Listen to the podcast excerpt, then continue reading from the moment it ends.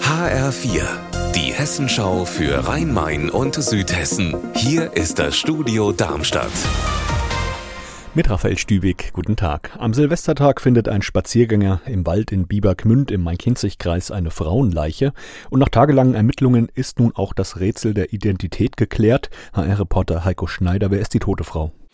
Ja, ein Sprecher der Staatsanwaltschaft hat mir erklärt, es gab mehrere Untersuchungen. Die letzte ist erst vor wenigen Stunden zu Ende gegangen und jetzt ist klar, die Tote ist eine 70 Jahre alte Frau und diese Frau wurde schon seit September vermisst. Sie war im benachbarten Bad Orb in einer Reha-Klinik. Da ist sie nicht zu einem Behandlungstermin erschienen. Jetzt ist klar, warum. Was aber noch nicht klar ist, ist die Todesursache. Laut Staatsanwaltschaft wird immer noch ermittelt, warum die Frau gestorben ist und warum sie da tief im Wald gefunden wurde. Darmstadt ist nach den Daten des Verkehrsdienstleisters Inrix die Stadt mit den meisten Staus in ganz Hessen. Demnach haben Pendler dort im vergangenen Jahr im Schnitt in den Stoßzeiten 47 Stunden Zeit wegen verstopfter Straßen verloren. Bundesweit liegt Darmstadt damit auf Platz 5. Spitzenreiter ist Berlin, gefolgt von München. Und der staureichste Autobahnabschnitt in Hessen, der lag nach den Daten auf der A3 zwischen dem Mönchhof-Dreieck und Wiesbaden-Niedernhausen. Dort haben Autofahrer aufs Jahr hochgerechnet rund 30 Stunden Zeit verloren. Im bundesweiten Stauranking liegt dieser Autobahnabschnitt damit auf Platz 10.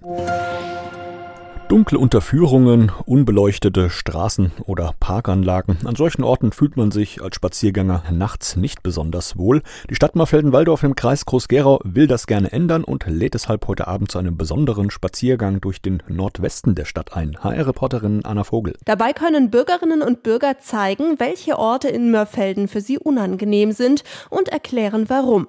Dann soll direkt mit einer Mitarbeiterin des Bauamts überlegt werden, wie der Ort angenehmer werden kann. Das Ziel ist für die Stadt dabei klar, der Mörfelder Nordwesten soll so attraktiver werden.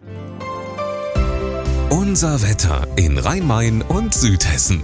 7 Grad melden aktuell Sulzbach im Main-Taunus-Kreis und Birkenau im Kreis Bergstraße. Der Himmel ist dabei meist grau und bedeckt am Nachmittag und gegen Abend ziehen dann auch wieder einige Regenwolken auf.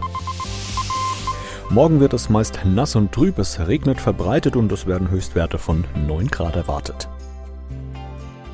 Ihr Wetter und alles, was bei Ihnen passiert, zuverlässig in der Hessenschau für Ihre Region und auf hessenschau.de.